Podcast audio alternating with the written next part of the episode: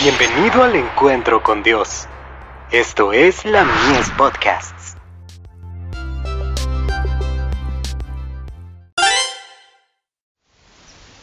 Cada día con Dios.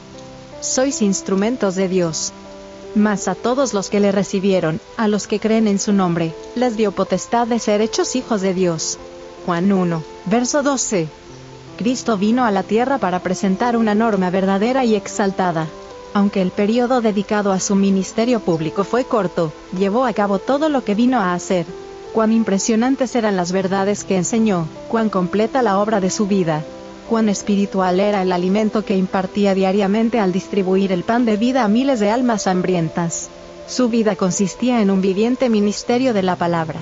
Era la luz del mundo, señalaba a los hombres el camino, la verdad y la vida, él mismo era el alimento de ellos, el pan de vida no prometió nada que no estuviera en condiciones de cumplir. Pedid, dijo, y se os dará, buscad, y hallaréis, llamad, y se os abrirá. Mateo 7, verso 7. Tal como podemos seguir el curso de una corriente de agua viva por la línea de viviente verdor que produce, se podía ver a Cristo mediante los hechos de misericordia que señalaban su camino a cada paso. Por donde andaba irrumpía la salud, y la felicidad aparecía por donde él pasaba. Presentaba con tal sencillez las palabras de vida eterna, que hasta un niño las podía entender.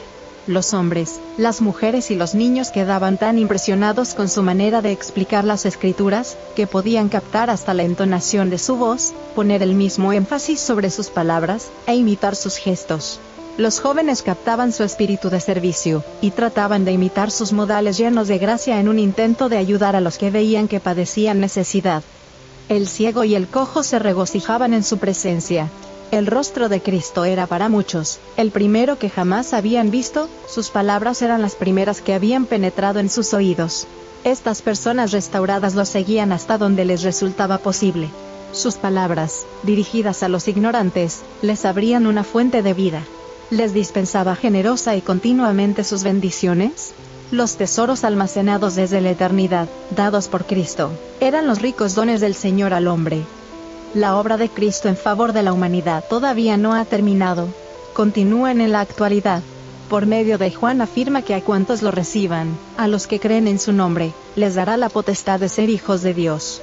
Manuscrito 79, del 1 de octubre de 1906 dejad vuestras redes y seguidme.